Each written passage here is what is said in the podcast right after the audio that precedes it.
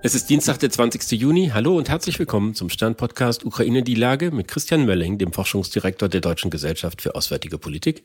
Ich bin Stefan Schmitz vom Stern. Guten Morgen, Herr Mölling. Hallo, guten Morgen, Herr Schmitz. Die Ukraine hat ja angekündigt, dass der größte Schlag bei der Offensive gegen Russland noch bevorstehe. Ist das der Versuch, sich selber Mut zu machen?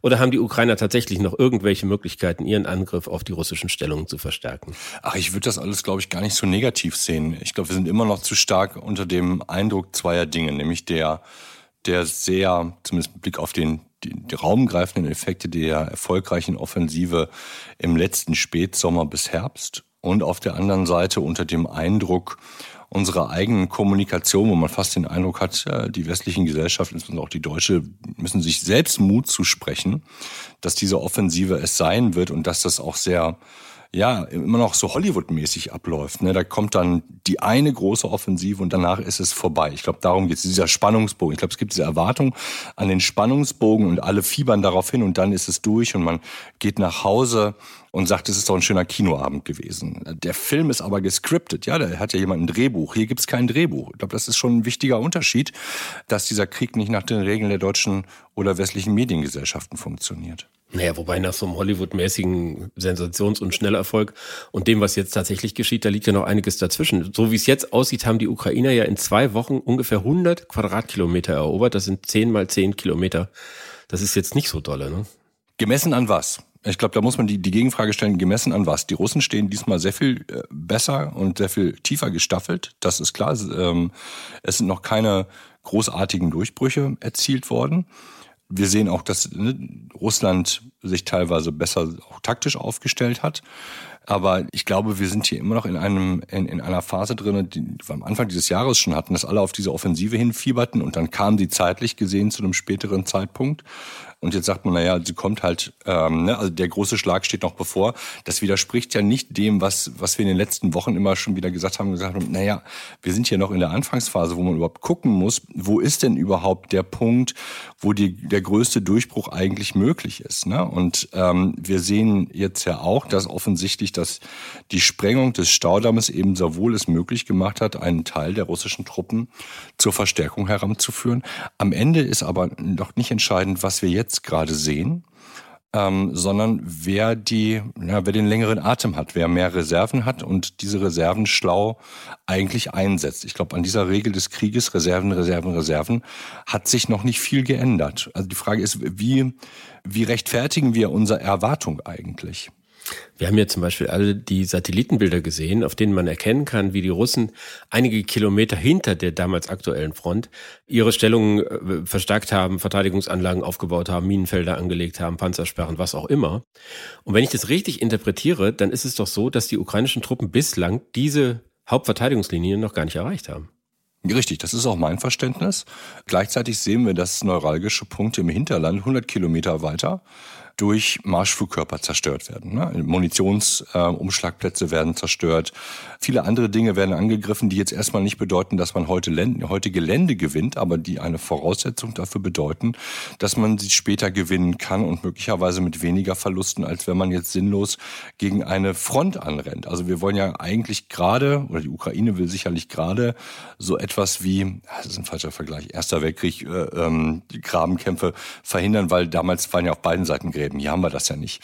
Aber ich glaube, dass man sozusagen ein sinnloses Anrennen und damit auch ein Verheizen des Materials und auch der Menschen, dass man das sicherlich vermeiden will und man sich sehr gut fragt, macht das Sinn, die Kräfte hier jetzt einzusetzen oder aber A zu warten und B auch zu gucken, hat Russland an gewissen Punkten seine Taktik geändert und wie stellen wir uns darauf ein? Das gehört ja auch mit dazu. Ne? Plus Letzter Punkt, und das ist sicherlich bitter.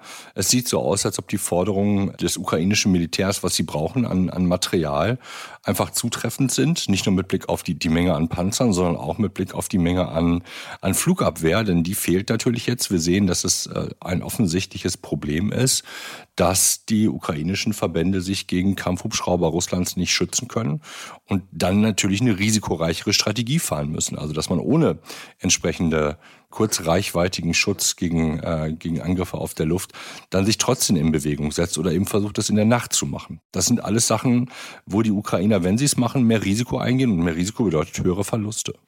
Wie in jedem Krieg versuchen ja auch in diesem beide Seiten äh, zu steuern, was an Informationen über das Geschehen durchdringt, wie das irgendwie anderswo wahrgenommen wird. Gerade deshalb hat es mich gewundert, wie offen und wie früh die Ukrainer davon gesprochen haben, dass sie große Schwierigkeiten haben und dass sie offenbar auf einen härteren Widerstand treffen, als sie ihn erwartet haben. Wie würden Sie dieses Informationsmanagement der ukrainischen Seite einschätzen? Ne, ich glaube, dass man sehr selektiv, also ne, bin ich total bei Ihnen, beide Seiten versuchen zu steuern, was rauskommt. Und ich glaube, das gelingt zum größten Teil auch. Also auch die Videoschnitzel, die wir hier und da sehen, die sind, glaube ich, weitestgehend gesteuert. Ähm, zumindest was die, was die ukrainische Seite angeht. Aber das ist, glaube ich, auch ein Teil des Erwartungsmanagements, ne? dass man, dass man diese Informationen oder diese, diese Gerüchte mit, mit Legitimität hinterlegt. Es ist schwer einzuschätzen, wie weit zum Beispiel die, die Berichte von anderen Quellen, also die des, des britischen Geheimdienstes, der ja regelmäßig Veröffentlichungen macht, wie weit die in Anführungsstrichen selektiv, also sind auch sicherlich selektiv, aber geschönt sind, man gleichzeitig aber sagt, naja, wir können jetzt aber auch nicht eine komplett andere Realität schaffen, so wie Russland das schafft. Also man sagt irgendwie, es hätte irgendwelche Panzer zerstört und dabei waren es Attrappen. Das kann man möglicherweise auf der, auf der ukrainischen Seite eben nicht machen weil man sich in der Kommunikation immer wieder auch mit den, mit den westlichen Verbündeten abstimmen muss und sicherlich hier auch Kommunikationskanäle in die westlichen Hauptstädte hat, um darüber zu informieren, wie denn der Stand der Dinge ist. Gleichzeitig äh, betont Präsident Zelensky ja immer wieder, dass die Ukrainer keine Stellungen verloren haben. Also dass an keiner einzigen Stelle die Russen irgendwie weiter vorgedrungen seien. Wenn wir mal für einen Moment annehmen, dass es militärisch darauf hinausläuft, dass es beide Seiten nicht imstande sind, diesen Konflikt zu gewinnen, sondern sie stehen sich gegenüber, es ist irgendwie, es wird gekämpft, es wird gestorben, aber es gibt wenig Bewegung. Was würde das für den weiteren Kriegsverlauf bedeuten? Ja, das hängt ein bisschen davon an, wie viel Reserven dann irgendwann wieder aufgebaut werden können. Also ne, wenn man es jetzt sehr sozusagen holzschnittartig macht, dann wäre es im Extremfall so, wenn beide Seiten zur gleichen Zeit keine militärischen Kräfte mehr haben, die sie aufbringen können für Offensivoperationen, dann wird dieser Krieg in Anführungsstrichen einschlafen oder auf so ein ganz niedriges Level runtergehen. Ähm, wenn irgendjemand aber wieder sieht, dass er relativ zum anderen militärischen Vorteil hat, wird er diese Gelegenheit nutzen, um nur kleinste Geländegewinne zu machen. Also wenn man das jetzt sozusagen von der, wir sind ja jetzt gerade auf einer sehr taktischen Ebene unterwegs, das muss man auch sagen. Da komme ich gleich nochmal drauf. Aber wenn man sagt, das ist jetzt sozusagen das gesamte das gesamte Charakteristikum dieses Krieges zum jetzigen Zeitpunkt, dann kann es sein, dass das einfriert oder einschläft. Es friert eben halt nicht einfach mal so ein, sondern es bleibt dann wahrscheinlich ein dauerhafter Konflikt auf sehr niedrigem Niveau, weil gleichzeitig die politischen Interessen, die dahinter stehen hinter diesem Konflikt, nicht ausgeglichen sind. Also es gibt darüber keine Einigung, ob man die erzielen kann. Ähm, das weiß ich nicht. Aber vielleicht nochmal was zur Kommunikation. Ich glaube, dass das große Problem, das wir haben, dass die Ukrainer aber auch, glaube ich, nicht, nicht auflösen können und nicht auflösen wollen, ist, wir haben entweder so eine Froschperspektive, ne, wo wir selektiv Informationen direkt irgendwo, ich übertreibe mal, aus irgendeinem Bunker oder aus irgendeiner äh, Schießanlage herauskriegen. Also ne, gibt es immer wieder Bilder, wie Festungen oder Befestigungen gestürmt werden. Und man hat dann sehr schnell den, den Eindruck, dass das Pass pro Toto stehen könnte. Gleichzeitig sehen wir eben, und das ist der Widerspruch, wenn man von oben drauf guckt, ne, wie Sie eben gesagt haben, ist da noch nicht wahnsinnig viel passiert. Und die Frage ist jetzt, okay, was heißt denn das eigentlich? Das wirklich ordentlich zu beantworten geht nicht, weil wir eben nicht wissen, was die vielen kleinen Frösche auf dem Boden eigentlich alles sehen, weil wir eben nicht von allen Fröschen einen Bericht kriegen. Deswegen ist unsere Vogelperspektive einfach nicht, ähm, nicht vollständig und sie ist wahrscheinlich noch nicht mal 50 Prozent dessen, was dort unten am Boden passiert, weil auf der einen Seite es total schwer ist, sowas zu wissen. Das ne, ist Teil des Nebel des Krieges und der andere Teil des Nebel des Krieges ist, dass wir eben auch viele Dinge nicht wissen sollen, die tatsächlich passieren. Das hat was damit zu tun, dass man keine Informationen an den Gegner rausgeben will, aber auch, dass man versucht, dass man glaubt, die, die sozusagen, was ähm, die Partner der Ukraine denken, über diese Informationen steuern kann. Auch wir haben ja in den letzten Tagen und Wochen viel darüber gesprochen, was es für Spannungen innerhalb des russischen Machtapparates gibt. Und wenn man jetzt da auf die Lage schaut, ist natürlich irgendwie fast der naheliegendste oder einfachste Ausweg aus der Krise, dass sich nämlich dieses russische System zerlegt und nicht mehr imstande ist, diese Kraftanstrengung dauerhaft aufzubringen, sich dagegen die Ukrainer zu wehren. Für wie äh, plausibel halten Sie das, dass das eigentlich der wahrscheinlichste Kriegsausgang ist, dass es durch eine Veränderung in Russland dazu kommt, dass sich da an der Front auch was verändert? Es ist interessant, es gibt immer so, so, so Wellenbewegungen in der, in der Hoffnung. Ne? Ich glaube, das ist, ob ich da eine, eine Prozentzahl hintermachen würde, weiß ich nicht. Und da wissen wir auch, dass das insbesondere, oder wir nehmen an, es ist plausibel, dass das insbesondere vom Kriegsverlauf abhängt. Also wenn die ukrainische Offensive erfolgreicher wäre oder irgendwann in Zukunft ist, gerät Putin wahrscheinlich zu Hause sehr viel stärker unter Druck, weil auch er den Informationsraum nicht 100% kontrollieren kann.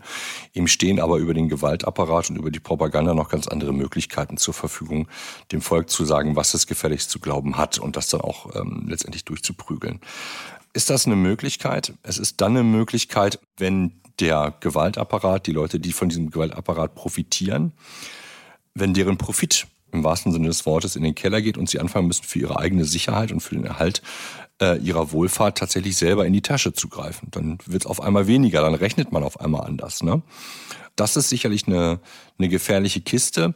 Ich glaube, es ist so rum. Es gibt keine gute Lösung. Auch das wird mit erheblichen Verwerfungen einhergehen und das mit viel Gewalt einhergehen. Das ähm, ist, glaube ich, sicher, denn wir sehen ja ein System, das in dem die Hauptkommunikation eigentlich Gewalt ist, wird nicht gewaltlos in sich zusammenbrechen. Das ist sozusagen als systemtheoretische Ableitung. Das wird nicht passieren, ne? dass, dass der Putin sagt, ja, sorry, ich gehe jetzt auf meine Datscha und das war es jetzt irgendwie so. Uh, it's not gonna happen. Uh, einfach weil so viel Geld und Gold dort rumliegt, dass alle die Prise wittern. Und ähm, sobald Putin sich sozusagen des, auch des Schutzes für ihn selbst entledigt, weil er nicht mehr Präsident ist und im Zentrum des Gewaltapparates steht, wird es nicht nur ihn den, möglicherweise den Gar ausmachen, sondern auch dann diejenigen äh, betreffen, die unter sich versuchen, dann diese Pfründe aufzuteilen. Gerade ist ein Buch erschienen von einem Sonderforschungsbereich an der Universität Tübingen. Da geht es darum, wie Gesellschaften in ganz unterschiedlichen Epochen und Kulturen mit Krisen umgegangen sind. Und ein wesentliches Ergebnis ist, dass normalerweise am Ende nicht mehr die Leute oben sind, die es am Anfang waren. Also dass die, äh, das auch immer Auswirkungen auf die Hierarchien und die Machtstrukturen hat. Das ist jetzt bei Putin naheliegend. Wir haben da oft drüber gesprochen.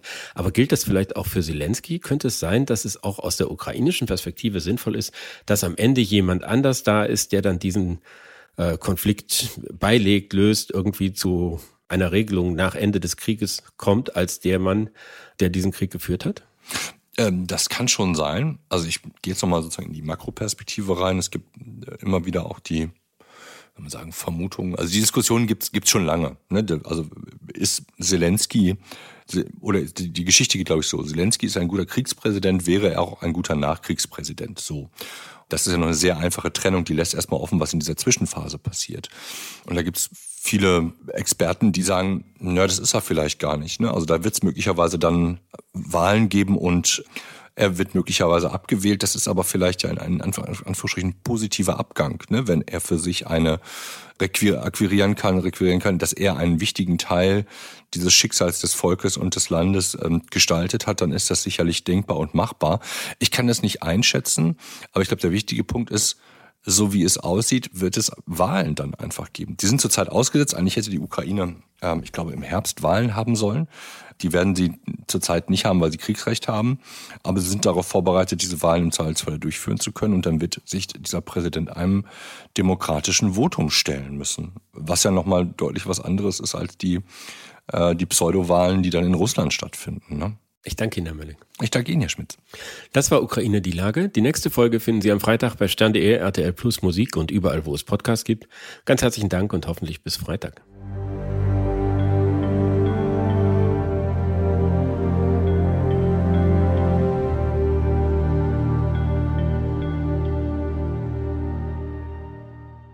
Dieser Podcast ist eine Produktion der Audio Alliance.